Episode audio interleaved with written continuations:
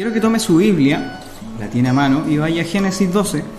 Vamos a trabajar algunos versículos de ese capítulo. Y desde allí va, a aparecer esta predicación que, como les adelantaba un poco, nos habla sobre la influencia que pueden generar personas eh, en sus generaciones siguientes, a lo mejor en la ciudad, en el país. Y, hoy en día, en que las redes sociales eh, han tomado un papel muy fundamental eh, de comunicación entre nosotros mismos, y también en la forma en que influencian a las personas, a hacer cosas, a pensar cosas, a decir y a creer cosas. Eh, y de ahí nace este concepto, este concepto que se usa mucho hoy, el de influencer. Y un influencer es una persona que destaca en una red social u otro canal de comunicación y expresa opiniones sobre un tema concreto y ejercen una gran influencia sobre muchas personas que la conocen. Y hoy es muy común, creo que la mayoría tiene o Facebook o Instagram, eh, y es muy común ver gente dando su opinión eh, sobre política, sobre deporte, eh, maquillaje, de talleres de fotografía. Tú ves gente que opina sobre una variedad inmensa de temas. y la gente comenzó a hacerlo sin tener miedo de decir lo que piensa y lo que cree, lo que siente. En cierta parte igual está bien que, que alguien exprese lo que, lo que cree. Pero hay una parte que, yo sentía que, si bien está bien mostrar tu posición sobre las cosas, eh, por otra parte, hemos visto cómo hermanos eh, de la fe, no específicamente de nuestra iglesia, se han visto envueltos en defender posturas políticas, posturas sociales, eh, desangrando por esa postura y peleando contra todo el que crea que es distinta eh, con una opinión distinta. Y sin duda la pandemia o eh, el, estado en el que estamos viviendo ha aumentado el consumo de Internet de una manera considerable en nosotros mismos, la vida diaria en el que a lo mejor muchas cosas que no se hacían a través de Internet hoy se tienen que hacer necesariamente así, el juntarte con amigos, el entregar una clase a los que son profesores, el poder compartir cultos, todo se hace a través de eh, de Internet. Y, esto también ha generado espacios de ocio muy grandes que no han sido llenados de la manera correcta y, en los que a lo mejor tú moviendo un dedo eh, crees que te estás informando o, piensas que, estás haciendo bien, leyendo lo que, lo que te aparece. Cuando pensaba eh, en este tema de las redes sociales, del Internet, es imposible no pensar en Jesús y, mirar a Jesús. Cómo influenciaba eh, eh, cuando estuvo en la tierra y caminó con los que tuvieron la suerte de estar al lado de él. Eh, es imposible no pensar en él como un influencer de él. Y, ¿Y por qué? Porque generaba Jesús que la gente quisiera estar con él, quisiera escucharlo, generaba buenos números, generaba audiencia, generaba likes generaba buen contenido que la gente quería escuchar y la gente quería estar con él.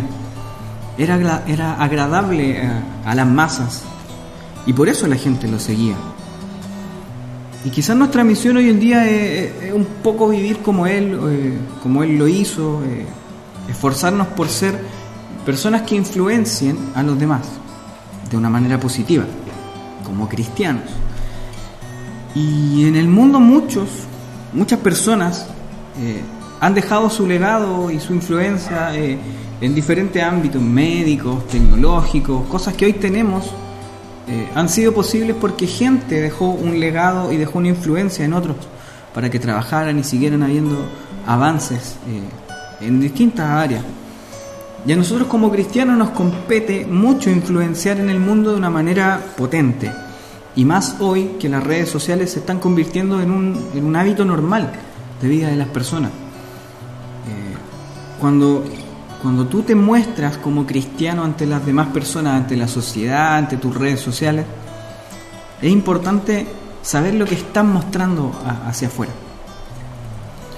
y, que obviamente lo que estés mostrando sea lo que tú vivas realmente en tu vida, porque es fácil subir eh, fotografías con textos largos diciendo cosas, declarando cosas y al final tu vida es todo lo contrario.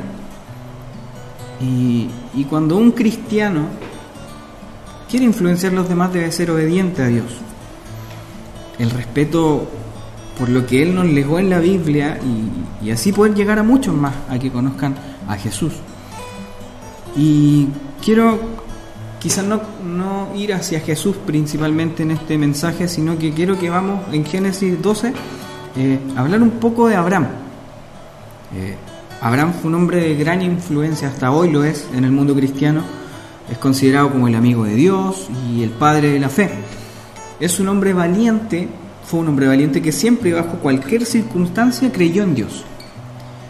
En Génesis 12:4 dice, y se fue Abraham como Jehová le dijo, y Lot fue con él, y era Abraham de edad de 75 años cuando salió de Arán. El capítulo 12 de, Génesis nos muestra el llamado de Abraham por parte de Dios cuando él estaba en Arán. Y Dios le pide que se vaya de su tierra, que se aleje de su familia, eh, porque quería bendecirlo y hacer de él una nación grande.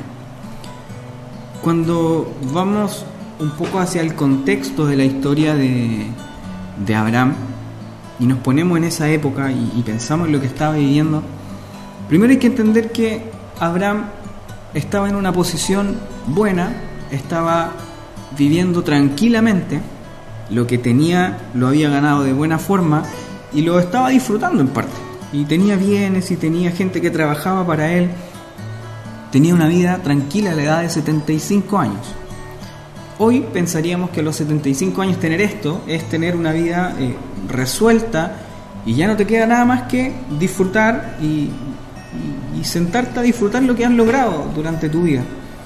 Eh, pero lo importante de entender es que Dios llama a Abraham a esta edad y bajo estas circunstancias. Abraham podría haber decidido no haber hecho caso, haberse quedado, pero entendió que obedecer a Dios es más importante que cualquier cosa obedeció a Dios y marchó a Canaán, donde tuvo que moverse después de haber llegado a ese lugar, a Egipto, por una hambruna que hubo en, la tierra. Y Abraham se mueve a Egipto, pero luego vuelve otra vez a Canaán, eh, cerca de Hebrón, y es allí donde Dios le promete que su, descenden, eh, su descendencia, sus descendientes, serán tan numerosos como el polvo de la tierra, como la arena del mar. Y usted sabe la historia de Sara, hasta ese momento no, había quedado embarazada y no había podido eh, engendrar. Y no creía en la promesa de Dios. Por eso es que la esclava de Sara, eh, Agar, esto va por Abraham y le da un hijo, el cual es Ismael. Vamos a hacer un resumen de la, de la vida de Abraham.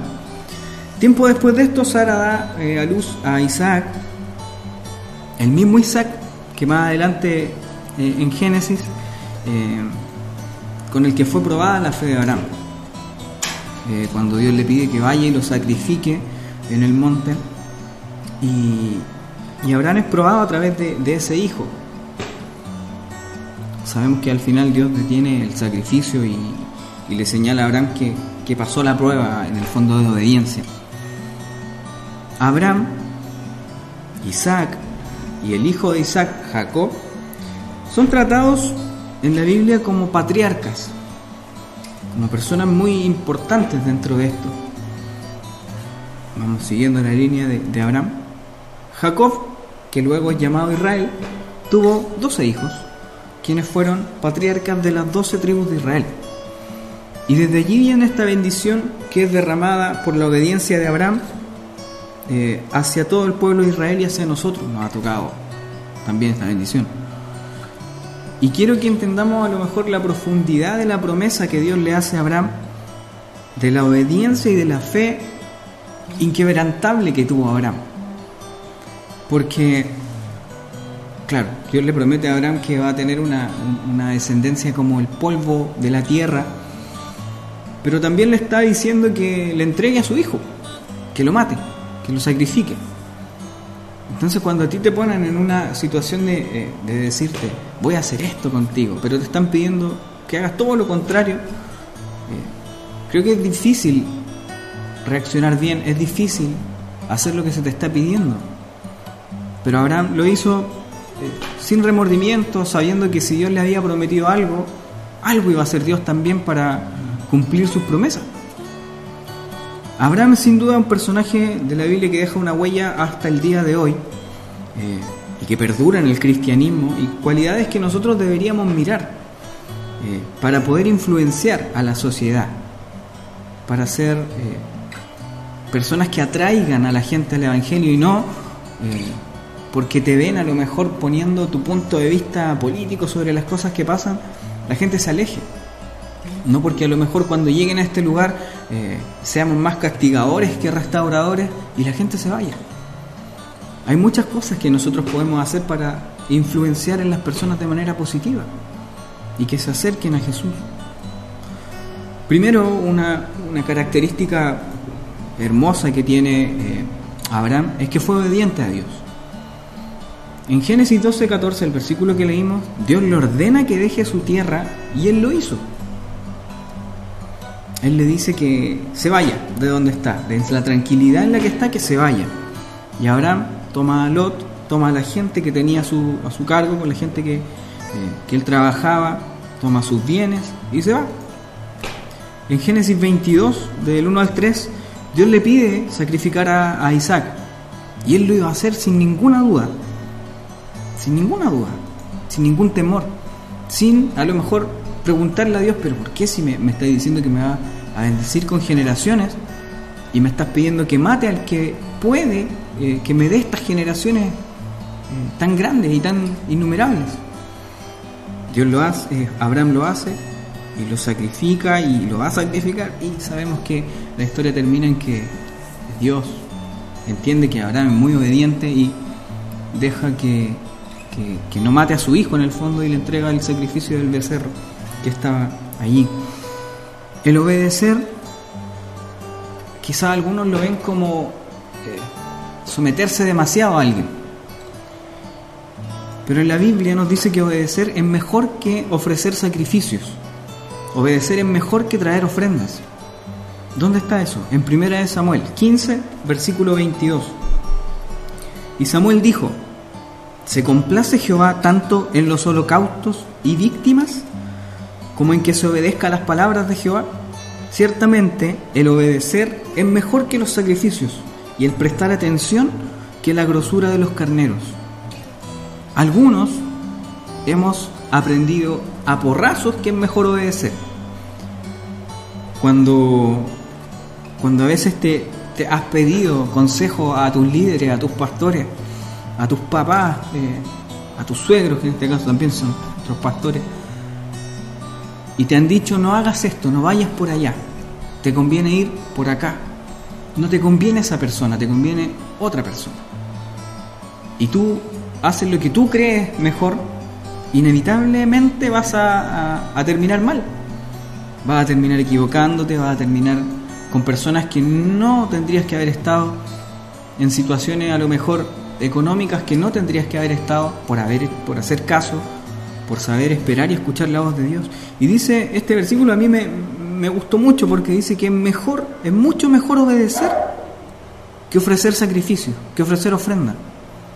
A veces muchos dicen, no, cuando pasa la ofrenda, cuando tenemos que ofrendar, ya no tengo nada, o tengo muy poco, o quisiera dar más para la iglesia.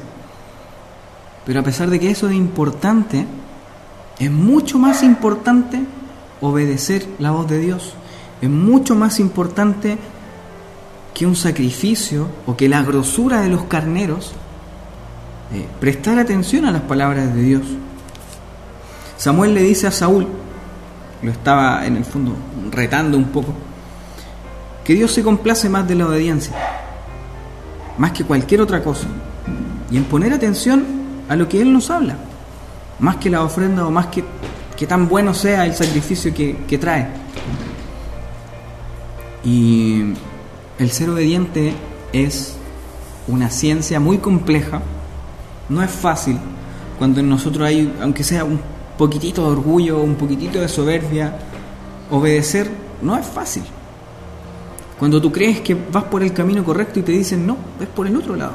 y tú estás tan seguro en tu, en tu decisión que sigues por ahí. Te es difícil obedecer. Por eso Dios se agrada tanto de la obediencia. Y es mejor que una ofrenda, es mejor que un carnero, es mejor que un sacrificio. Si nosotros quisiéramos ser obedientes, creo que la mayoría quiere ser obediente, lo primero que tienes que hacer, obediente a Dios, es decidir confiar en Dios. Abraham decidió confiar en Él y en verdad tú no puedes ser obediente si no, no confías con todo el corazón en Dios.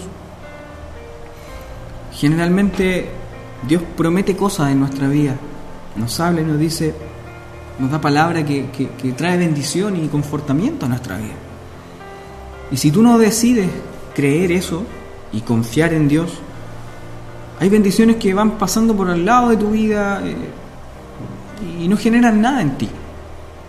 Pero cuando tú escuchas la voz de Dios y cuando decides confiar en Él, estas bendiciones se hacen vida en ti. Las promesas son bendiciones que Dios trae a tu vida. Es importante decidir confiar en Dios y también estar dispuestos a esperar en Dios y esperar en oración. Cuando a, lo mejor muchos de nosotros somos ansiosos y, para un ansioso no es fácil esperar. La Ruti sabe y me dice siempre, eh, a veces cuando salimos y vemos filas en las partes, ya no vamos nomás si tú no, no, querías esperar, no te gusta esperar. Y la verdad es que sí, a mí no, si veo una fila y tengo que entrar a comprar algo, no la voy a hacer porque no siento que no es tan necesario esperar tanto para lograr algo. Eh, en este tiempo hay filas por todos lados. Eh, tienes que saber esperar sí o sí si necesitas algo de, primera necesidad. Y, el esperar en Dios para un ansioso es muy difícil. Cuando esperas la voz de Dios tienes que hacerlo en oración. La oración te va a acercar a escuchar la voz de Dios de una manera más potente, eh, de una manera más audible. Cuando, cuando meditamos en la palabra de Dios, tenemos que hacerlo en oración. A lo mejor Abraham no tenía la palabra de Dios para meditar, pero sí su corazón era obediente y lo hacía cercano al corazón de Dios. Era un amigo de Dios, el padre de la fe, el padre de creer a lo mejor sin ver cosas. A veces a ti te dicen, oh, Dios te va a bendecir, te va a, prosperar. Y, tú no lo crees, pues porque no ves por ningún lado donde pueda estar la bendición o la salida. Siempre pensemos en Abraham, que Abraham pensó y quiso creer aún no viendo nada, Meditar en la palabra de Dios es muy importante porque sabemos y se dice mucho y en este lugar lo decimos siempre. La palabra de Dios es nuestro manual de vida, es nuestra guía, junto con el Espíritu Santo. Cuando tú lees la palabra te es revelada a través del Espíritu Santo y a veces tú dices, ¿por qué leo y no entiendo? Que te falta escuchar un poco más la voz de Dios, escudriñar más. Hablaban también hace, un tiempo, hace unos días, eh, Piensa en la gente que predicó la palabra de Dios sin saber leer. Piensa en la gente que predicó sin tener las herramientas que hoy tenemos nosotros. Y eran gente eh, de una fe eh, gigante. Eran personas que vivían como un verdadero cristiano debiese vivir. Quizás alguno va a decir, sí, pero es que la vida de hoy es muy distinta. Sí, pero las ganas de, de ser un buen cristiano deberían estar siempre en nosotros y deberían sobrepasar el que esta vida sea muy rápida, en que las cosas y las prioridades van cambiando muy rápido. Abraham y muchos otros personajes de, la Biblia estuvieron dispuestos a vivir conflictos y andar en caminos extraños. Recordaba yo los profetas que eh, cuando Elías tuvo que salir de ese lugar donde Dios le estaba proveyendo eh, carne, pan y agua, y tuvo que salir a caminar por Israel, un Israel devastado por la hambruna, un Israel donde no había llovido hace mucho tiempo, y tuvo que ir donde una viuda para ser sustentado por una viuda. Es extraño es complejo, es raro. Es como que hoy a ti te dijeran, sin menospreciar, sin menoscabar, eh, ¿sabes qué? Deja todo lo que tienes y te va a sustentar eh, a estas personas que de repente tú te encuentras en la calle pidiéndote a lo mejor una moneda. Y, y, tú dices, pero sí que es extrañamente eh, ridículo a lo mejor. Pero si Dios te manda a hacer cosas así, o sea, pongamos el símil de que un profeta lo hizo sin preguntar, sin, bueno, tú me dices, voy, lo hago. Hoy en día nosotros no lo haríamos. Y, digo nosotros porque en verdad nosotros, ninguno de nosotros lo haría. Ninguno de nosotros dejaría las comodidades que tenemos si Dios nos lo pidiera. Cuando desde este lugar hablamos, eh, siempre la palabra de Dios debe ir enfocada hacia nosotros también. Yo no me puedo poner en este lugar a decir, no, yo lo haría, Dios si me manda a hacer algo, yo lo haría. No, no, sería soberbio de nuestra parte decirlo. Cuando Dios nos manda a hacer algo, es importante saber que vamos a vivir conflictos para llegar a una meta. Es importante saber que vamos a andar en caminos extraños. Pero a pesar de lo irracional que sea, vivir conflictos, vivir experiencias extrañas, vivir cosas que eh, son raras para nosotros hoy en día, Dios siempre tiene un camino trazado para nosotros. Así como era el camino trazado de Abraham para ser el padre de la fe, el padre de muchas generaciones, bendecida a través de él. Abraham obedeció a pesar de lo irracional que era y las cosas que podían pasar cuando tuvo que sacrificar a, su hijo. Era irracional querer sacrificarlos teniendo una promesa de muchas generaciones. Pero se hace igual, tienes que hacerlo igual. La obediencia a Dios tienes que, que saber y entender que siempre va a traer bendición a nuestras vidas. En la obediencia siempre hay ganancia.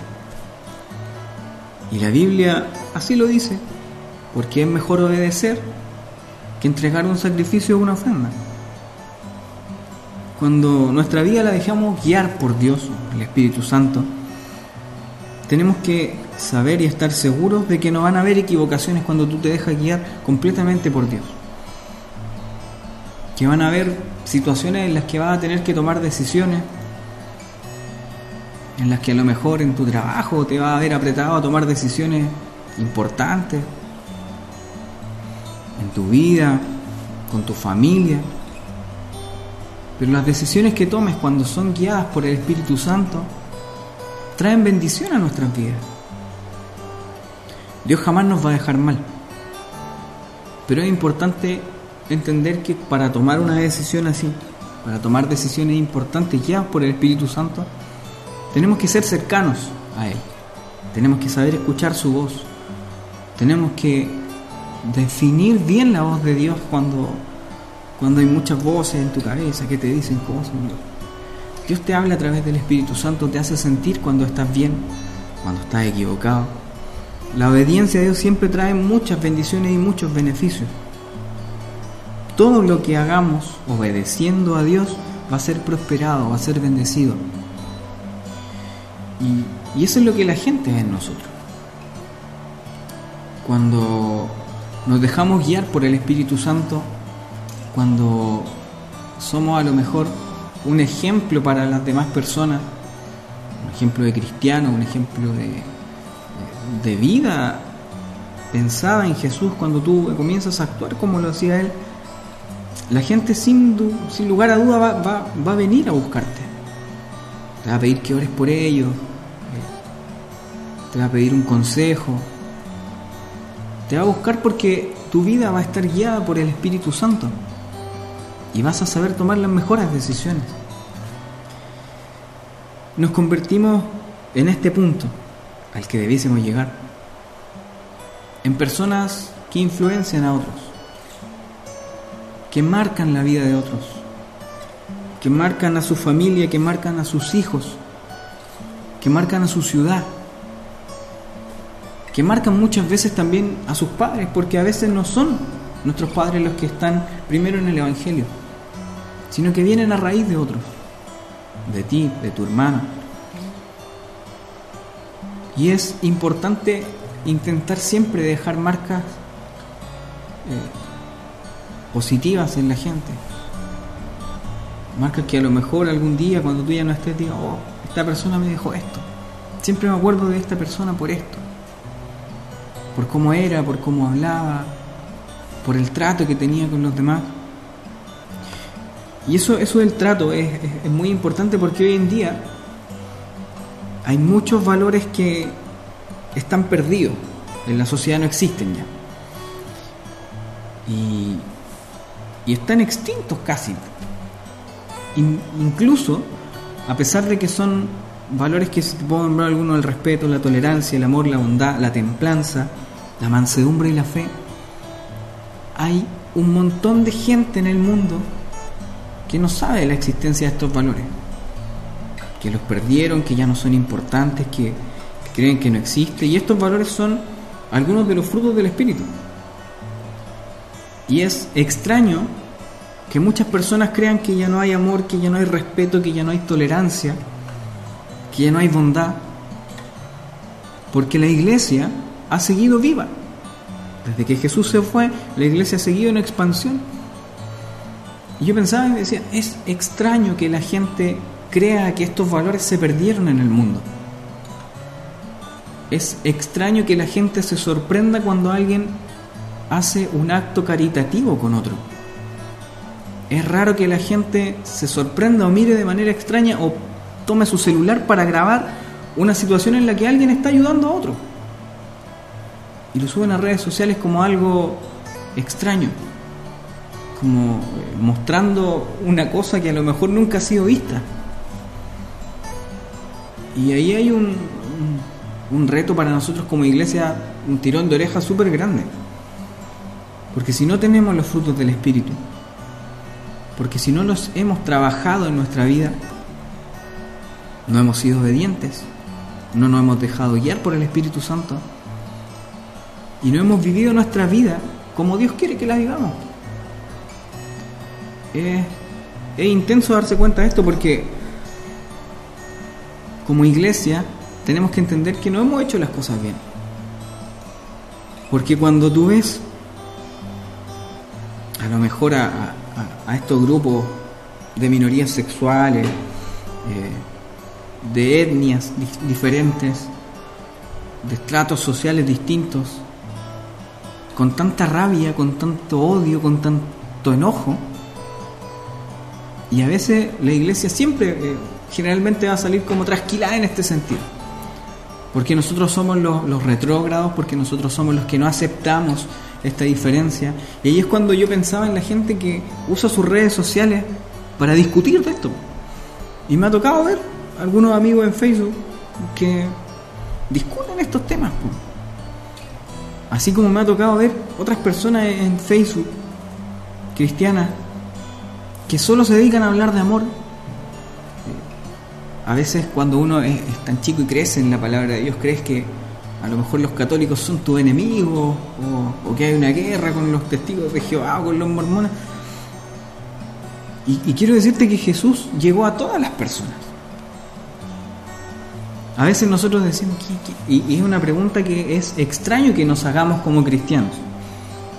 ¿Qué pasaría si llegara un homosexual a la iglesia? ¿Qué pasaría si una persona con VIH llegara a la iglesia? Y en verdad, ¿qué pasaría? Y a mí, a mí me, causa extrañeza que la gente se lo pregunte y se lo pregunte como que fuera una situación casi así, como de vida o muerte. La palabra de Dios, la Biblia, el ejemplo de Jesús, solo nos hablan de amor nos hablan de compasión, nos hablan de bondad, nos hablan de tolerancia y de respeto. A pesar de que otros estén diciendo que tu posición es la equivocada o maltratándote, Jesús nunca reaccionó mal. Siempre en Él sobreabundó el amor para todos. Y hemos fallado de repente como iglesia en eso, en mostrarnos a lo mejor más como enemigos y como condenadores eh, que como personas pacificadoras. que hagan que la gente quiera venir a la iglesia. Por eso es de vital importancia cuando eh, alguien viene a la iglesia o alguien ha dejado de venir por mucho tiempo a la iglesia y viene cuando podíamos juntarnos. Es muy importante el trato que uno le da a la gente. Porque a veces decimos, uy, usted se perdió, anda, anda en Egipto, no lo veía hace tanto tiempo por acá. Es mejor decir, qué bueno que estás, qué bueno que viniste, qué bueno que volviste, te extrañábamos. Es bueno volverte a ver. Porque de repente eso que decimos sin pensar influencia a las personas de manera negativa. Y marcan un, no quiero ir a la iglesia porque esta persona me dijo esto o me va a decir esto. Abraham, al igual que muchos personajes de la Biblia y otros grandes personajes de la Galería de la Fe, sin dejar de lado obviamente a Jesús, es un ejemplo hermoso de obediencia, es un ejemplo hermoso de, eh, de hacer lo que Dios te pide sin pensar en lo que va a pasar. Hay características que que te vuelven un referente espiritual para los demás. En el caso de Abraham, yo anoté cuatro. Abraham escuchaba la voz de Dios porque era una persona espiritual. Quien no está cerca de Dios ni se deja guiar por el Espíritu Santo no puede ser espiritual. Cuando tú no lees la palabra no puedes ser alguien espiritual. Cuando no oras no eres alguien espiritual. Si no estás cerca de Dios, no lo eres. Y ser espiritual es, primero que nada, amar a Dios por sobre todo. Por sobre tu amigo, por sobre tu familia, por sobre tu hijo, por sobre lo que tienes. Porque a veces amamos más las cosas que tenemos que a Dios. Y eso habla de que realmente no tienes a Dios. Ser espiritual es siempre, siempre, siempre apartar tiempo para estar en intimidad con Dios. Como les decía, hay, hay en, este, en este momento que estamos viviendo como, como humanidad, en el fondo, hemos estado ocupando más tiempo en estar aquí que en estar de rodillas, orando. Y, y no, no, no quiero hacerme el espiritual. Pero nos cuesta mucho orar, nos cuesta mucho preparar un devocional diario, nos cuesta mucho cantar en la casa a lo mejor. Nos cuesta mucho ser espirituales. Porque hay cosas que te consumen más que la palabra de Dios. Ser espiritual es depender de Dios siempre y ponerlo como primero en todas las cosas y en todas las decisiones de nuestra vida. Pensaba en la última predicación que hice yo en este lugar cuando había hermandad cuando estábamos juntos, el último culto de una santa cena, y me tocó predicar, y hablé de Felipe, de cómo a lo mejor Felipe sin preguntar por qué tenía que caminar tanto para ir a buscar y ni siquiera saber con quién se iba a encontrar, lo hizo igual. Hay un ejemplo hermoso de cómo el Espíritu Santo te guía para ser útil en, las manos de Dios. Cómo el Espíritu Santo te guía para bendecir a otros. El eunuco que fue alcanzado por Felipe y fue bautizado por Felipe, llevó este mensaje a muchos otros. Al rey de Etiopía, a las personas que estaban más abajo de él, al pueblo. Cuando nosotros pensamos en cómo impactar a las personas, en cómo impactar a la gente, la respuesta es que te dejes usar por las manos de Dios, que seas sensible a su voz, que seas obediente, porque tú puedes dar la mejor ofrenda, puedes dar tu diezmo sagradamente todos los meses, puedes haber traído parte de tu 10% a este lugar, pero sabes que si no obedeces, eso no vale nada. Lo mejor que podamos dar no vale nada si no obedecemos si no escuchamos la voz de Dios. Es mejor obedecer que cualquier sacrificio y holocausto y, grábalo en tu corazón. A mí Dios lo grabó, a mí, a mí Dios me lo grabó. Cuando leí esta palabra y lo entendí así, Es mejor obedecer, ser obediente, que entregar la mejor ofrenda. Depender de Dios y ponerlo como primero en nuestras decisiones nos va a llevar sin duda, sin duda, sin duda, no, no me cabe la menor duda y te lo digo con toda certeza, que te va a llevar a lugares de bendición, a lugares de prosperidad, a lugares de tranquilidad. A veces piensas que la prosperidad es, tener eh, lo que necesitas y un poco más para vivir bien. Yo me siento próspero con mi familia. Me siento próspero no porque tengo una casa, sino que porque vivimos dentro y vivimos bien tranquilos. Porque hay paz, porque hemos podido criar a nuestra hija eh, con Dios en medio. Como decía la Ruti el otro día, la, la nos dice, no nos falta nada.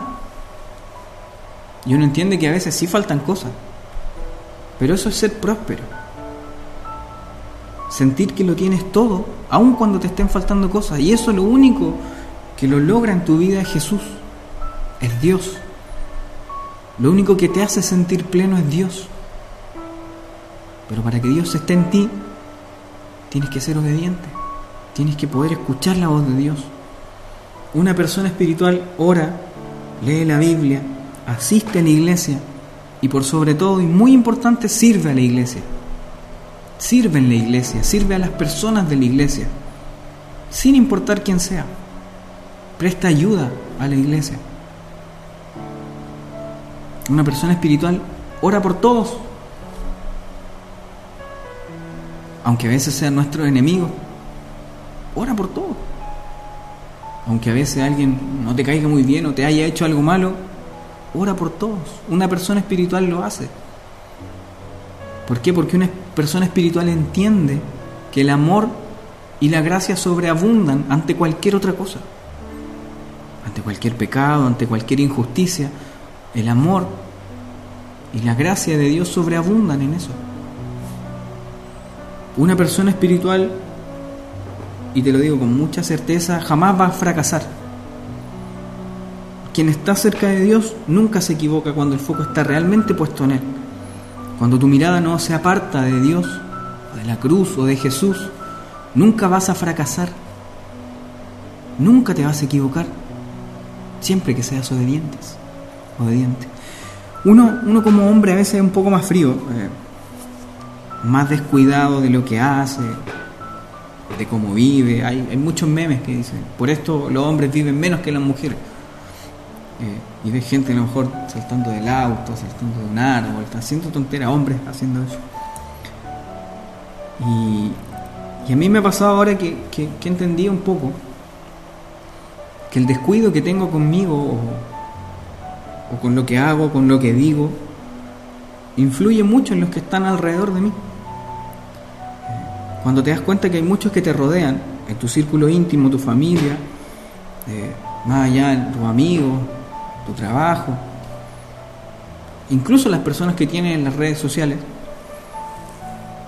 cuando tú te das cuenta que, que muchos te observan y observan lo que estás haciendo, tienes que comenzar y sí o sí a ser alguien eh, que influencie una vida cercana a Dios. Es difícil porque a veces uno eh, en estos tiempos de ocio están más pendiente de otras cosas. Y hay cosas que te llaman más la atención que estar cerca de Dios. Y hay que ser sinceros delante de Dios y de su presencia. Porque es así.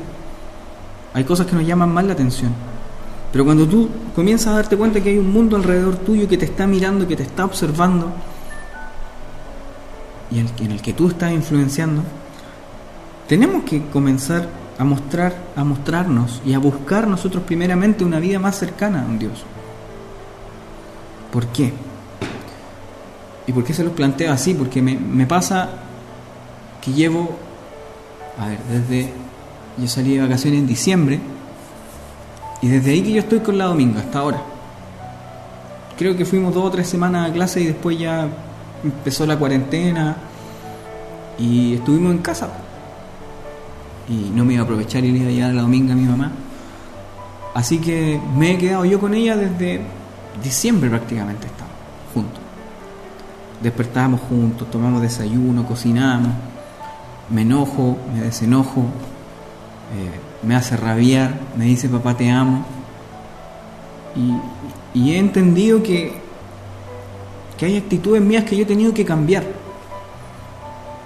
Hay palabras que no tengo que usar. Hay formas que no tengo que demostrar. Porque ella está ahí absorbiendo todo y, yo soy, estoy siendo una influencia en ella ahora. Cuando tú vives y has entendido que lo mejor es estar en los caminos de Dios, quieres sin duda dejar esa herencia en ellos. Quieres que estén en la iglesia, quieres que sirvan, quieres que prediquen, quieres que canten canciones de la iglesia.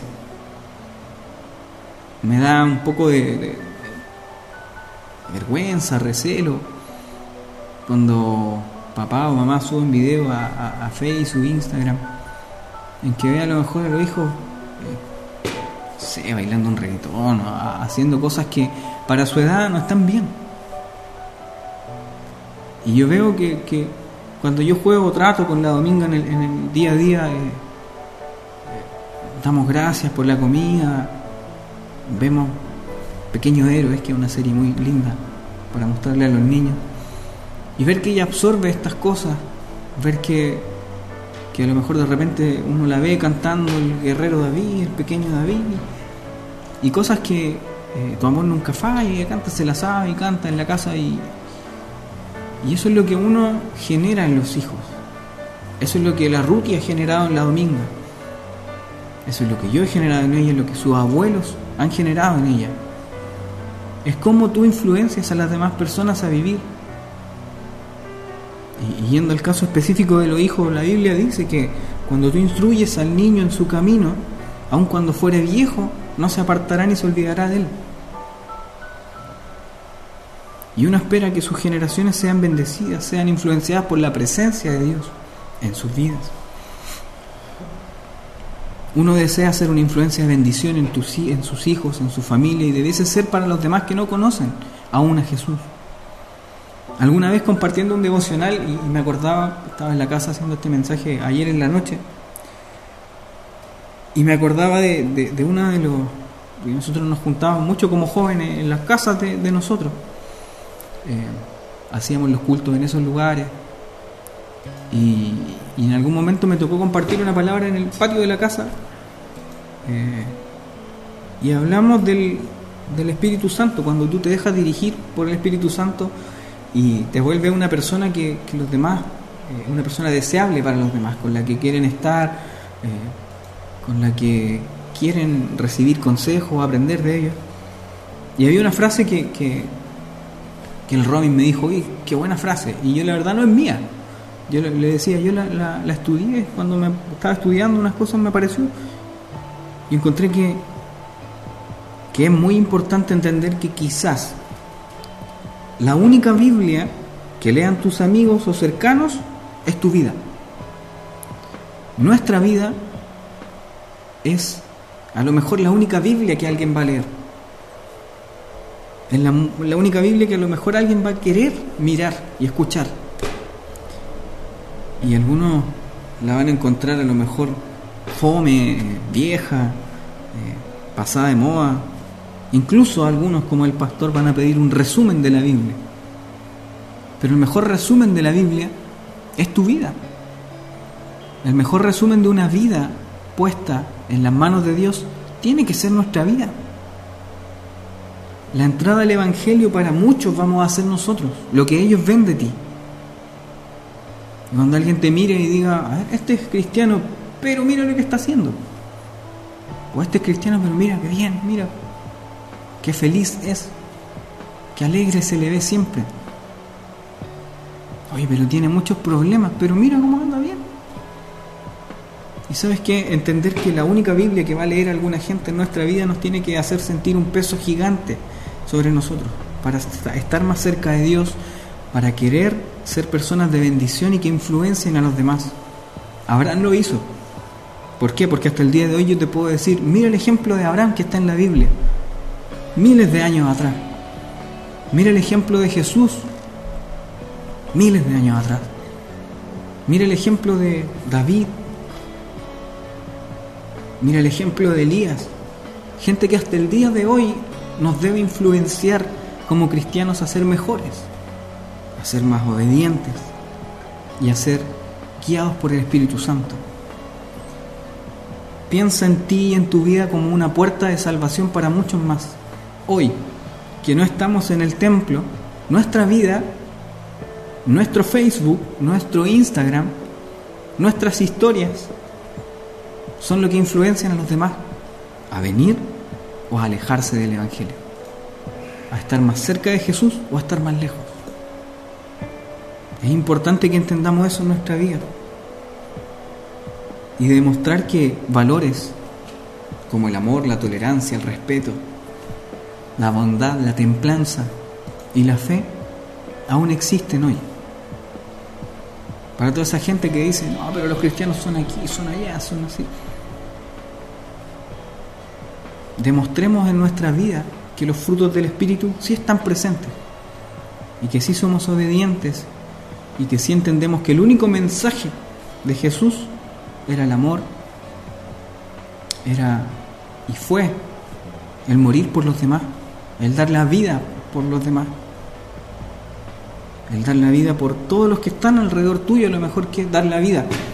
Me refiero no a morir por ellos, o quizá en algún momento tengamos que hacerlo, pero sí a que tu vida sea un fiel reflejo de lo que la palabra de Dios quiere. Te voy a invitar a orar te voy a invitar a, a reflexionar, a que dispongas tu corazón para que Dios te hable. Puede resultar a lo mejor extraño esta forma que tenemos. Yo no los veo, no sé si están orando. Pero es bueno que en el lugar en el que tú estés, te dispongas, dispongas tu corazón, dispongas tu vida, dispongas un tiempo pequeño, no vamos a orar media hora. No vamos a orar a lo mejor ni cinco minutos. Pero cierra tus ojos, rinde tu corazón ante Jesús. Y primero que nada, primero que todo, agradece a Dios por lo que tienes, por cómo estás, por cómo está tu vida hoy. Porque hay muchos que no tienen vida y que no tienen lo que tú tienes en este momento. Amado Jesús, eterno Dios, te agradecemos Señor en esta hora por todas las misericordias que has tenido en nuestras vidas, por tu presencia constante e inagotable en nosotros Señor, por el vallado que has puesto cada día para que nada nos falte, para que nada Señor nos haga mal. Agradecemos porque sabemos que tus misericordias son renovadas cada día en nuestras vidas. Se renuevan cada mañana y tu fidelidad es gigante con nosotros. Y en esta tarde, Padre Celestial, queremos pedirte que tú guardes esta palabra en nuestros corazones, que nos hagas ser gente que influencia a los demás, Señor, de una manera hermosa, de una manera potente que nuestras generaciones, Señor, sean influenciadas, Señor, por tu amor, por tu bondad, por tu gracia, por el enorme sacrificio que hiciste en la cruz, Señor. Entendemos que tú lo eres todo. Entendemos que tu vida, Señor, fue dada para que nosotros hoy podamos vivir. Señor, agradezco tu presencia siempre en este lugar, en nosotros, con nosotros, Señor. Y sé que en las casas de mis hermanos también tú estás con ellos. Abrázalos, confórtalos, Señor. Y hazles entender que la obediencia es más hermosa y es el mejor perfume que hay, Señor, para un cristiano. El ser obedientes a tu palabra, el ser obedientes a tu voz, a lo que tú nos dices siempre. A lo que dices que quieres de nosotros, a cómo dices que quieres que vivamos, Señor. Haznos entender la importancia de escuchar tu voz, de ser guiados por el Espíritu Santo y de escudriñar tu palabra día a día. En este tiempo, Señor, en el que nos has puesto, no es casualidad que haya brotado este virus y que tengamos que estar en nuestras casas. Señor, sé con toda certeza que esto, Señor, pasó porque tú quieres más de nosotros. Porque quieres que nuestra vida, Señor, lleve una intimidad mayor contigo.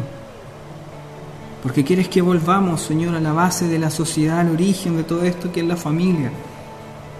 Señor, a que estemos con nuestra familia y a que seamos iglesia con nuestras familias.